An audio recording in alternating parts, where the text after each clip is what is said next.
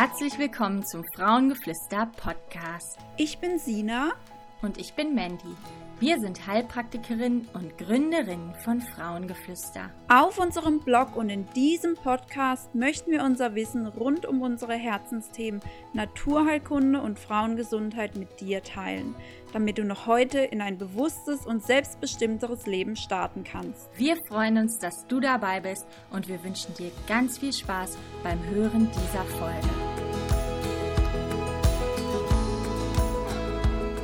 Hallo und herzlich willkommen zu einer neuen Teamgeflüster Podcast-Folge. Ich bin Caro aus dem Frauengeflüster-Team.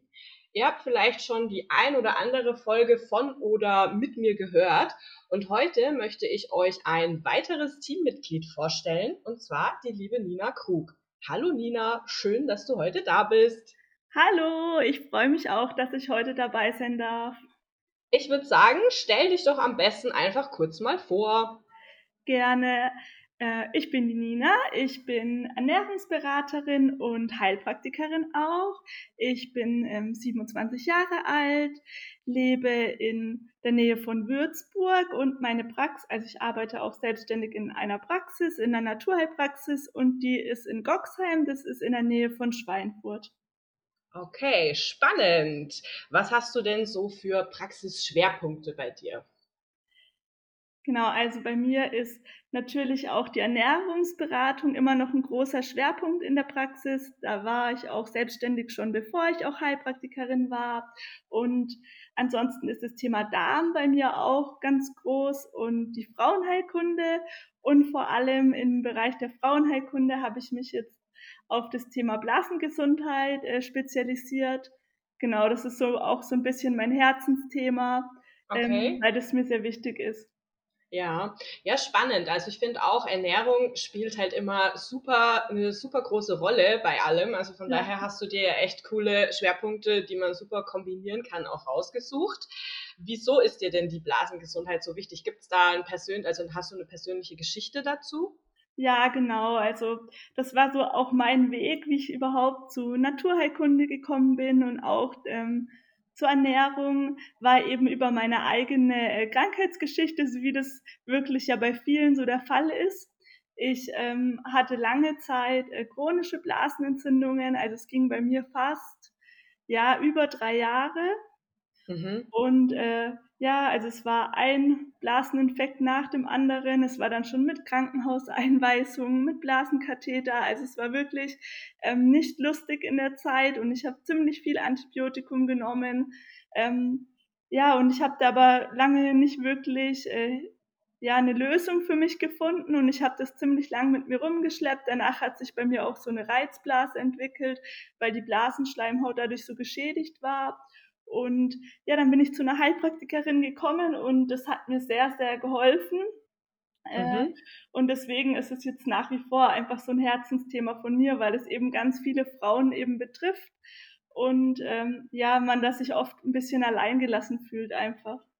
Ja, definitiv. Also hast du dich auch ja von, von den Ärzten und von allen, die dich so behandelt haben, erstmal wahrscheinlich auch gar nicht so verstanden gefühlt oder wie ging es dir so psychisch auch damit?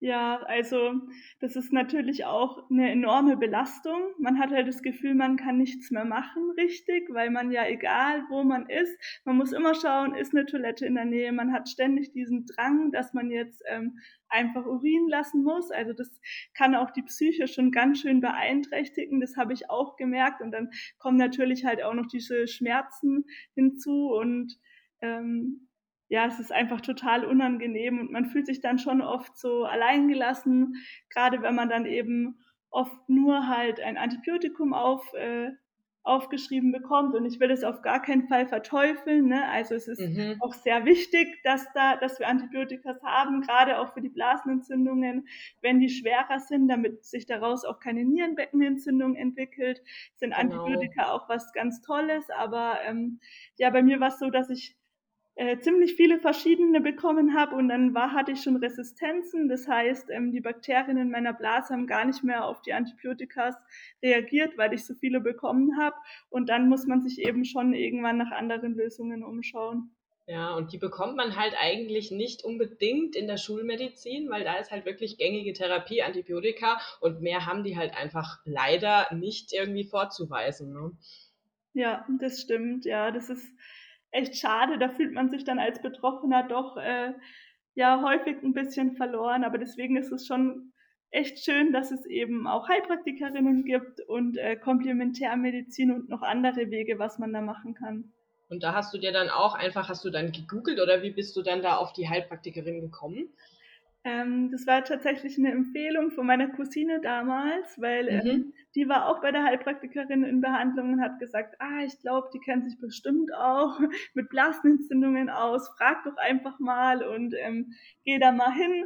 Und dann hatte ich Glück und äh, das hat gut gepasst und mir wurde dann auch wirklich tatsächlich geholfen. Ich habe dann zwar auch selber noch viel gemacht, also nur mit äh, einmal alle paar Wochen zur Heilpraktikerin gehen ist es ja natürlich nicht getan. Also ich habe auch selber mich immer mehr eingelesen, informiert und ja, habe dann tatsächlich auch die Heilpraktika-Ausbildung angefangen, weil ich das eben so toll fand, ähm, das ganze Thema. Ja, ja, das ist halt sehr spannend. Also geht mir ähnlich. Ich bin ja, ich bin ja eben auch Heilpraktikerin für alle, die jetzt vielleicht meine Folgen und mich noch nicht kennen. Ähm, und ich habe selber Hashimoto und dadurch ähm, habe ich meinen Praxisschwerpunkt auch viel auf Hashimoto liegen. Und wenn man halt selbst betroffen ist, kann man einfach nochmal ganz anders irgendwo sich in die Patienten reinfühlen und alles nachvollziehen, was, was jeder, also jeder hat ja seine eigene Geschichte, was jeder so an Beschwerden und Themen mitbringt. Also finde ich sehr cool, was du da machst. Ja, auf jeden Fall. Also ich denke, das bringt einem für die Arbeit schon viel, äh, wenn man selber auch mal da durchgegangen ist. Definitiv. Und wenn wir jetzt so über Blasenentzündungen sprechen, für manche ist das ja ein Riesenthema, manche sind da jetzt vielleicht auch zum Glück gar nicht so betroffen. Ähm, was, was ist denn überhaupt eine Blasenentzündung? Kannst du das mal definieren? Mhm. Also bei einer Blasenentzündung ist es so, dass sich meistens, also in den allermeisten Fällen sind es Bakterien, die quasi in die Harnblase gelangen. Und es ist meistens der Fall, dass sie quasi über die Harnröhre, also unten über den Vaginalbereich quasi die Harnröhre hochwandern und dann sich in der Blase festsetzen und dann hier ja für Ärger sorgen und dafür sorgen, dass die Blase sich entzündet. Und es kann dann einhergehen ja, teilweise auch mit Unterbauchschmerzen, mit Brennen und Schmerzen beim Wasserlassen, ähm, mit ständigem Harndrang, aber es kommt meistens gar nicht so viel. Man muss mhm. ständig aufs Klo, aber das ist meistens gar nicht so erfüllend, das auf Toilette gehen, weil dann nur so ein paar Tröpfchen kommen. Genau, und das kann natürlich dann auch weiter aufsteigen, die Erreger, bis in die Niere. Deswegen muss man da immer so ein bisschen aufpassen, ähm, wenn man da eine Blasenentzündung hat, dass sich da keine Nierenbeckenentzündung ähm, draus entwickelt. Ja, genau. Was gibt es noch so für Ursachen, die die Blasenentzündung auslösen können? Genau, also das kann natürlich auch einmal ähm, das gibt es immer wieder, dass es einfach an der Anatomie quasi liegt bei manchen Frauen, dass zum Beispiel die Harnröhre ähm, ja nicht so gerade verläuft, wie sie eigentlich soll, oder dass da ein anderes Organ zum Beispiel draufdrückt und dadurch fällt es einfach Erregern viel leichter in die Blase zu wandern. Das kann natürlich auch immer sein, obwohl das wirklich eher die Seltenheit ist. Und dann muss das halt ähm, chirurgisch korrigiert werden und dann haben die Patientinnen dann meistens auch keine Probleme mehr damit. Aber das ist, wie gesagt, sehr, sehr selten. Was mhm. häufiger ist, dass einfach das Immunsystem zum Beispiel schwach ist. Ähm, das kommt auch häufig durch schlechte Hygiene zum Beispiel im Intimbereich. Ähm, man kennt es ja vielleicht schon, wenn man immer sagt, man muss sich quasi äh, richtig rum abwischen, weil wenn man mhm. quasi zum Beispiel jetzt äh, Stuhlgang hatte und dann von hinten nach vorne abwischt, dann kann es natürlich auch sein, dass die Bakterien, die eigentlich in unserem Darm sind, vor in die Blase gespült werden und dann über die Harnröhre nämlich ähm, zu der Blase raufkommen. Mhm. Ja, ja, genau. Es gibt natürlich auch noch so ein paar andere Sachen. Das sagt ja zum Beispiel auch, nach dem Sex ist es wichtig, auf Toilette zu gehen, um mögliche Bakterien, die sich vielleicht irgendwie Richtung Harnröhre verirrt haben, dass man die wieder ausspült. Das ist ja auch noch so ein Tipp, was man oft bekommt, finde ich auch extrem wichtig. Also, ja. Ja, auf jeden Fall. Ja, das ist ein sehr wichtiger Tipp, auch allgemein die Pflege vom Intimbereich, dass man da wirklich nicht mit irgendwelchen Waschgels oder Duschgels immer ähm, da richtig wäscht, weil das äh, kann dazu führen, weil eigentlich ist unsere Vaginalflora ja sauer. Sie hat einen sauren, sauren pH-Wert und die schützt uns somit davor, dass Bakterien durch die durchkommen. Aber wenn wir dann ständig mit irgendwas äh, uns waschen da, dann kann es eben passieren, dass der pH-Wert sich verändert und dann ist eben die Schleimhaut nicht mehr so dicht und es funktioniert nicht mehr so gut und dann haben es natürlich Bakterien viel leichter. Ja, und wie schaut's aus mit der Darmgesundheit? Hat das denn auch Auswirkungen auf die Blasen- und äh, Vaginalschleimhaut? Ja, auf jeden Fall. Also das sehe ich auch in der Praxis ähm, wirklich oft, dass Patientinnen, die chronische Blasenentzündungen haben, oft auch Probleme im Darm haben. Das kann einmal so weit kommen, dass da eben zum Beispiel auch Pilze sind oder Bakterien, die dann eben leichter wandern, weil es dann eine Überbesiedlung gibt. Ähm, und zusätzlich ist es ja auch so, dass der Darm quasi ein ganz großes Teil von unserem Immunsystem ist. Da sitzen ja ziemlich viele ähm, ziemlich viel vom Immunsystem und wenn der natürlich geschwächt ist, dann ist unser Immunsystem auch schwächer und dann äh, fällt es natürlich auch Keimen leichter, uns anzugreifen und für Entzündungen zu sorgen. Ja, genau, wenn das Milieu halt einfach nicht so gut ist, ja, und geschwächt ist, dann haben es die leicht. genau. Mhm. Ähm, und wie ist es äh, von den Hormonen her? Gibt es da auch einen hormonellen Zusammenhang?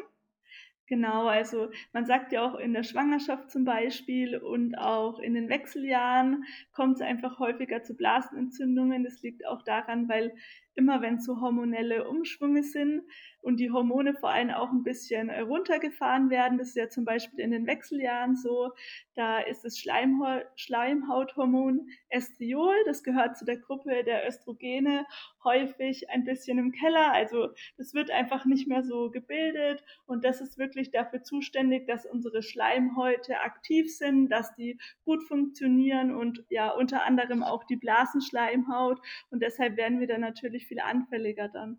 Mhm. Ja, spannend. Also es gibt schon viele Ursachen, die einfach die Blasenschleimhaut schwächen können und einfach zu Blasenentzündungen führen können. Was ich auch immer ganz wichtig finde, ist die Psyche mit reinzunehmen, also die psychische Situation auch von, von den äh, Patientinnen dann zu betrachten, weil ganz oft äh, merkt man dann auch, das sind häufig Patienten, die irgendwo Probleme haben beim Loslassen oder mit Druck. Also Leute, die sehr viel Druck aushalten müssen und den aber auch nicht kanalisieren kommunizieren können. Es staut sich dann alles so ein bisschen. Man, man sagt auch, man hat so ein, ja, ein seelisches Abwasserreservoir quasi, was dann verstopft ist. Oder auch ähm, viele haben einen Konflikt, wenn es ums Loslassen geht, dass man einfach nicht weiß, okay, was darf ich loslassen, was tut mir nicht mehr gut, was äh, muss ich aber festhalten, was sollte ich festhalten. Also da entstehen ganz viele Konflikte oft im Unterbewusstsein, ähm, die natürlich auch so Blasenentzündungen begünstigen können. Das heißt jetzt nicht, äh, dass das die alleinige Ursache ist. Also es spielt natürlich der Körper, Geist und die Seele, die hängen natürlich immer zusammen. Von daher ich es wichtig, auch da mal reinzuschauen. Oder es sind auch oft Menschen, ja, die sehr viel angestaute Wut haben, die die auch nicht kanalisieren können. Oder Menschen, die ihre Gefühle eher zurückhalten, die alles so ein bisschen einschließen im Inneren und gar nicht so nach außen treten mit dem, was sie vielleicht wollen. Das fällt mir immer wieder in der Praxis auf. Hast du da auch schon einen Zusammenhang so für dich entdeckt in der Praxis? Ja, super, dass du es ansprichst. Das Thema Psyche ist da wirklich ähm, auch nicht außer Acht zu lassen, wie du schon gesagt hast. Es war auch damals bei mir auch ein Thema, an dem ich arbeiten musste. Gerade was du gesagt hast, dieser ständige Druck, den man sich selber macht, ist da ganz häufig ein Thema und auch, dass man bestimmte Sachen hat, die man einfach nicht loslassen kann. Also das war ähm, bei mir damals auch und das merke ich jetzt auch in der Praxis oft, dass da schon häufig auch ähm, psychische Themen eine große Rolle spielen. Ja, definitiv, ja. Und wenn ich jetzt betroffen bin von Blasenentzündungen, was kann ich denn jetzt tun, wenn ich merke, okay, das tritt immer wieder auf, ich gehe zum Arzt, ich bekomme ein Antibiotika, es ist ein paar Wochen gut und dann geht das ganze Spektakel von vorne los, weil so ist es ja häufig. Was würdest du dann empfehlen, was kann man selber tun? Ja, also auf jeden Fall ähm, ist es schon mal gut, wenn da eine gute Diagnostik gemacht wird. Also meistens geht man ja zum Arzt, dann wird meistens in erster Instanz ein Urinstick gemacht. Das heißt, man gibt einfach den Urin ab in den Becher und dann wird mit einem Stick mal geschaut, ähm, was ist da drin. Da sieht man aber ja, da sieht man nicht so viel. Man sieht, kann halt zum Beispiel sehen, okay, sind da Leukozyten, die weißen Blutkörperchen drin oder ist da vielleicht auch Blut drin, also rote Blutkörperchen. Und man könnte theoretisch auch sehen, ob da ähm, Bakterien drin sind, aber das ist auch nicht hundertprozentig sicher. Man sieht es quasi nur über das Nitrit, das wird angezeigt. Ähm, auf dem Streifen und manche Bakterien bilden das Nitrit und manche nicht. Also so hundertprozentig ähm, eine gute Diagnostik kann man nur mit einem Urinstick jetzt nicht machen. Mhm. Deswegen ähm, plädiere ich auch immer darauf, dass vor allem auch bei den Ärzten gesagt wird und auch als Patient ähm, vielleicht einfach mal nachfragen, dass da wirklich auch ein Urikult gemacht wird. Das heißt, dass, wenn da Bakterien drin sind, dass die wirklich eingeschickt werden in ein Labor oder zum Beispiel urologische Praxen machen das auch manchmal selber. Die haben noch ein Labor dabei und dass da wirklich geguckt wird, welche Bakterien sind überhaupt drinnen. Mhm. Weil nur dann kann auch wirklich ein wirksames Antibiotikum ausgewählt werden, wenn man überhaupt weiß, gegen welche Bakterien das wirken soll. Ja, das ist das genau das ist ja immer das Problem. Ne? Man gibt dann vielleicht ein Breitbandantibiotikum und sagt, hier, nimm das mal, das wird schon wieder und es passt vielleicht gar nicht auf die Bakterien. Und das fördert dann natürlich auch wieder diese ganze äh, Problematik mit, mit der Resistenz von Antibiotika. Genau. Also das wären so die Sachen, die man einmal quasi, wenn es akut da ist, auf jeden Fall machen kann und auch mal einfordern kann und für sich sprechen kann und fragen kann, dass, äh, ob das gemacht werden kann. Und dann, wenn es natürlich schon ähm, zu mehreren Entzündungen kommen, gekommen ist, dann sollte man natürlich immer schauen, wo sitzt die Ursache. Und da dann zum Beispiel zu schauen, ist die Vaginalflora irgendwie schwach. Das kann man zum Beispiel auch mit einem ähm, ja, mit einem Abstrich einschicken und kann sich da mal die Bakterien in der Vaginalflora anschauen, ob da ähm, alles so passt und die richtig, ähm, ja, die richtig angesiedelt sind oder ob da vielleicht von manchen Bakterien einfach zu wenige da sind. Dann natürlich, wie wir schon gesagt haben, es gibt immer einen großen Zusammenhang auch mit dem Darm, dass man da einfach mal eine Stuhlprobe einschicken lässt oder natürlich auch, wenn es dann ums Hormonsystem geht, einen Hormonenspeicheltest zum Beispiel, um die Hormone zu bestimmen. Da ist es natürlich immer am besten, man holt sich da äh, professionelle Hilfe und geht da zu jemandem, zu einer Heilpraktikerin zum Beispiel, die sich mit Frauenheilkunde auskennt und lässt es dann dort bestimmen. Es gibt nämlich auch viele solche Selbsttests mittlerweile im Internet, aber das Problem da ist, dann bekommt man quasi das Testergebnis, aber dann steht man da davor und weiß auch nicht wirklich, wie man das jetzt interpretieren soll und was man damit machen soll. Ja, das stimmt. Also da sage ich auch immer, man geht ja auch mit seinem Auto beispielsweise, geht man ja auch in die Werkstatt, wenn man sich selber nicht auskennt. Und so ist es ja mit der Gesundheit auch. Also man sollte, man kann natürlich als Patient schon sich sehr viel einlesen, was ich auch extrem wichtig finde, dass man sich einfach auch ein bisschen auskennt. Aber trotzdem sollte man natürlich dann, was die Behandlung angeht, sich definitiv irgendwo einen Profi an Bord holen. Ja, auf jeden Fall, genau. Genau. Das heißt, man kann dann bei dir quasi auch solche Untersuchungen, machst du auch in der Praxis dann. Genau. Also ich mache das meistens so, dass ich in der Erstanamnese so schaue, ähm, wo geht die Richtung hin? Da hat man ja dann meistens auch schon einen Verdacht, ist hier die, wo die Ursache vielleicht liegen könnte und je nachdem macht man dann ähm, spezielle Diagnostik, weil sonst müsste man ja auch auf einmal alles testen und dann gucken, wo könnte irgendwas stecken. Das ist ja dann auch schwierig. Deswegen ähm, ja, schaue ich einfach immer in der Anamnese, wo könnte der Weg hingehen, wo könnte da irgendwie ein Problem stecken. Mhm, genau, und das machen wir natürlich nicht bei uns in der Praxis dann die Analysen, sondern da arbeiten wir dann mit Laboren eben zusammen, wo das dann eingeschickt wird. Also falls, falls das jetzt missverständlich war. Genau. genau. Okay, und was sind denn so deine Tipps, wie man Blasenentzündungen vorbeugen kann? Ja, da wäre auf jeden Fall, finde ich, immer ganz wichtig zu sagen, das hört man auch meistens, das ist auch immer so der Omi-Ratschlag, wenn man sagt, man hat eine Blasenentzündung, dann, oh, setz dich auf nichts Kaltes und ähm, schau, dass schön äh, alles warm eingepackt ist. Und es stimmt auch wirklich, das ist wirklich, wirklich wichtig, gerade jetzt im Winter bei den Temperaturen draußen, dass man sich warm einpackt. Und vor allem auch ähm, den unteren Bereich, dass die Füße warm sind, ist wichtig, dass die Nieren- und Blasengegend warm ist und äh, dass da eben keine Kälte irgendwie rein kann, weil das ist so, dass wenn wir quasi auskühlen unten und das ist auch schon, wenn die Füße auskühlen, dass es sein kann, dass einfach die Organe im Unterbauch nicht mehr so gut durchblutet werden und dadurch ist dann auch einfach die Schleimhaut nicht mehr so fit, wie wenn da alles gut durchblutet ist. Ja, Genau, das sagen ja, stimmt, das sagen die Omis immer, da ist was dran. Die sagen das dann zwar auch immer so, ja, dann wirst du krank, aber man wird natürlich eben nicht krank, weil man auf was Kaltem sitzt, sondern weil das Immunsystem halt dann auch runterfährt und dann haben natürlich die Erreger leichtes Spiel. Ne? Genau, genau. Ja, das ist auf jeden Fall ähm, ein wichtiger Punkt, dann natürlich auch die richtige Hygiene, das haben wir ja vorhin schon mal angesprochen, dass man sich eben im Intimbereich eigentlich nur mit Wasser wäscht, also man braucht keine speziellen Seifen oder Waschgels oder so, was da auch beworben wird, also da reicht wirklich Wasser, ähm, dass man da auch nicht irgendwelche Cremes oder so dann noch drauf schmiert, ähm, dass man sich richtig abwischt eben immer von vorne nach hinten, dass da keine Bakterien vom Darm äh, rein transportiert werden. Ähm, nach dem Sex auf die Toilette haben wir ja auch schon angesprochen. Das ist wichtig. Und dann natürlich allgemein alles, was man sagen kann, dass das Immunsystem stärkt, ist natürlich auch gut.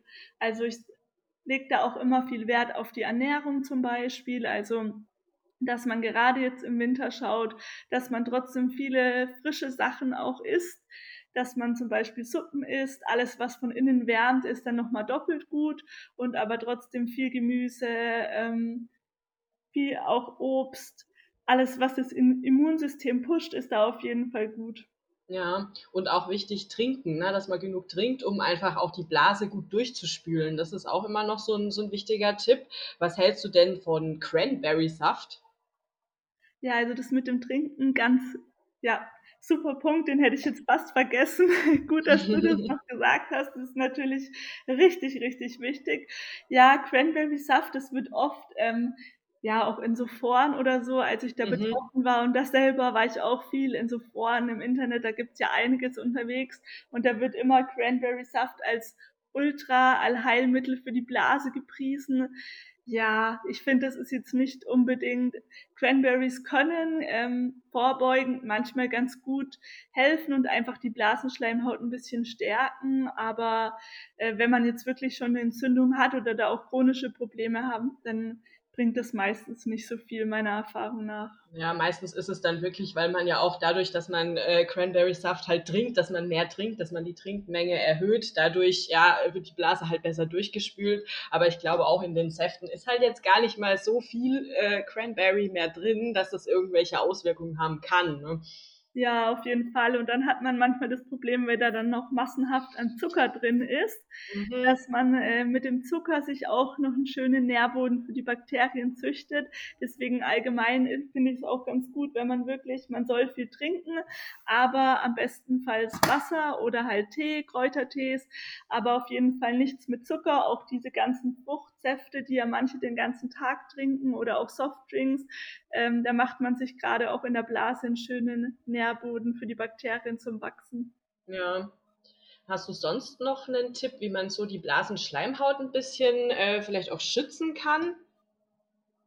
Ja, also man, ähm, es gibt ja auch von verschiedenen Firmen zum Beispiel auch so Aufbaukuren für die Schleimhäute. Das finde ich auch nicht schlecht. Man kann hier in dem ähm, in dem Zusammenhang aber auch immer mal Bitterstoffe erwähnen. Die erwähnt man immer ganz doll bei den anderen Schleimhäuten im Körper, also zum Beispiel beim Darm oder so. Aber ähm, ja, auch für die Blasenschleimhaut sind Bitterstoffe gar nicht mal schlecht. Also die Bitterstoffe aktivieren so gut wie jede Schleimhaut im Körper. Deswegen ähm, ja, da gibt's hier ja auch auf dem Podcast noch eine ganz tolle Folge mit der Marie Greif, ist es, glaube ich, ja. ähm, wo nochmal auf die Bitterstoffe eingegangen wird. Also das finde ich in dem Zusammenhang auch immer spannend. Ja, das stimmt. Und was sagst du so zum Thema Demanosse? Mhm. Also Demanose, ähm, ja, hilft vielen wirklich ganz gut. Ähm, vor allem halt ja, ich sag immer, Demanus ist ein gutes Mittel, wenn man jetzt akut mal eine Entzündung hat und jetzt aber nicht äh, das chronisch hat, sondern es passiert ja jedem, also vielen Frauen passiert es ja auch, dass sie einfach mal ab und zu eine Blasenentzündung haben. Und da sind meistens die Erreger Escherichia coli. Das sind mhm. Bakterien, die wir eigentlich ganz normal im Darm haben und die wandern dann in die Blase durch verschiedene Umstände und machen da Probleme. Und gegen diese E. coli hilft Demanose wirklich gut. Wenn man aber Demanose ähm, ja, nimmt und es bringt so gar nichts, dann kann es schon manchmal auch ein Hinweis darauf sein, dass da eben andere Bakterien ähm, im Spiel sind, weil da hilft manchmal Demanose nicht so gut. Ja, okay. Und ab wann sind denn Blasenentzündungen chronisch? Weil es ist ja schon so, dass es oft ein Thema ist, dass sie immer und immer und immer wieder kommen. Ab wann spricht man da von, von einer chronischen Erkrankung? Mhm. Also da spricht, es gibt tatsächlich keine ähm, ja, super genaue Definition. Also das ist bei vielen auch ähm, so ein schleichender Prozess. Aber ich sage immer, also wenn man jetzt innerhalb von ähm, drei, vier Monaten wirklich ähm, fast jeden Monat ein bis zweimal eine Entzündung hat, dann ist es schon so, dass man sagen muss, okay, da muss man was machen, dass es eben kein dauerhaftes Problem wird. Ja. Okay. Und was, was kann man dann tun? Also alles, was du jetzt vorhin schon gesagt hast an Untersuchungen, was jetzt auch Hormone und Darmsystem und so weiter angeht, hast du noch irgendeinen entscheidenden Tipp, was du jemandem mitgeben würdest, der wirklich seit, seit langer Zeit vielleicht auch schon unter chronischen Blasenentzündungen leidet?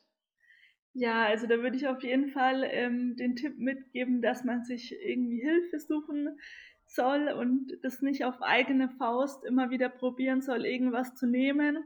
Ähm, erstens, das geht meistens mehr ins Geld. Das habe ich damals selber gemerkt, wenn man jetzt wirklich sich jeden einzelnen Tipp im Internet äh, nachkauft und durchliest und ausprobiert und meistens kommt man dann trotzdem nicht zum Erfolg. Da dann lieber von jemandem an die Hand nehmen lassen, der sich auskennt, ähm, vielleicht wirklich mal zu einer Heilpraktikerin zu gehen, äh, vielleicht auch in der Umgebung, wo einem dann auch wirklich geholfen werden kann oder wo ähm, dann jemand auch hinterher ist und sich auskennt. Mhm. Genau. Also wenn jetzt jemand aus dem Podcast beschließt, hey, die Nina, die finde ich cool, mit der möchte ich mal arbeiten. Wo kann man dich denn finden? Ja, also ich habe ja meine Praxis in Goxheim. Das ist ein kleines Dorf in der Nähe von Schweinfurt. Und man findet mich einmal auf meiner Website. Also meine Praxis heißt Praxis Glücklich und die Website heißt www.praxisglücklich.de. Und man findet mich auch auf Instagram. Da heiße ich ganzheitlich glücklich. Äh, da poste ich auch ganz häufig Sachen äh, rund um die Blase, aber auch andere Gesundheitsthemen und Rezepte. Um Ernährung geht es da ganz viel. Genau, ansonsten ähm, eine Facebook-Seite habe ich auch, da kann man auch mal vorbeischauen. Ja. Und natürlich bei Frauengeflüster auf dem Blog. Genau, ja. da gibt es auch schon coole Rezepte von der Nina übrigens. Stimmt. Ja, und ähm, wie schaut's denn eigentlich aus, Nina? Wir sind ja jetzt, äh, ja, wir haben einen ähnlichen Praxisschwerpunkt und wir sind ja auch so ähm, geografisch nicht unbedingt weit voneinander entfernt. Hast du denn keine Angst irgendwie so vor Konkurrenzkampf oder äh, Ähnlichem, dass ich dir irgendwelche Patienten klauen könnte oder so? nee, also ich finde, ähm, dieses Konkurrenzdenken ist gerade, was den Gesundheitsbereich angeht, finde ich völlig fehl am Platz, weil erstens, es gibt so unglaublich viele Menschen, die Hilfe brauchen. Da kann es, finde ich, gar nicht genug gute Therapeuten geben. Und äh, ich hab, bin auch immer der Meinung, dass jeder so, also jeder ist ja auch anders von seinem Typ her.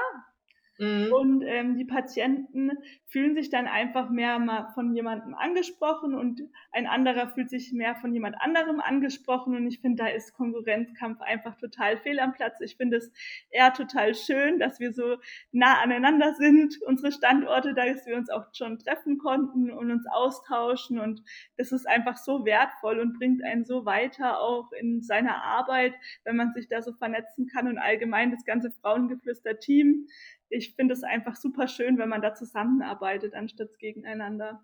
Definitiv. Also wir sind geballte Frauenpower. ich finde es auch wirklich cool, dass man sich einfach austauschen kann und dass wir auch so ein Draht miteinander haben und jetzt auch diese Podcast-Folge zusammen gemacht haben.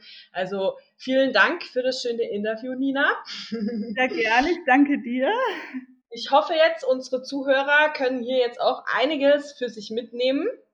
Und ja, dann würde ich sagen, wir wünschen euch noch einen schönen Tag und bis zum nächsten Mal. bis zum nächsten Mal. Tschüss.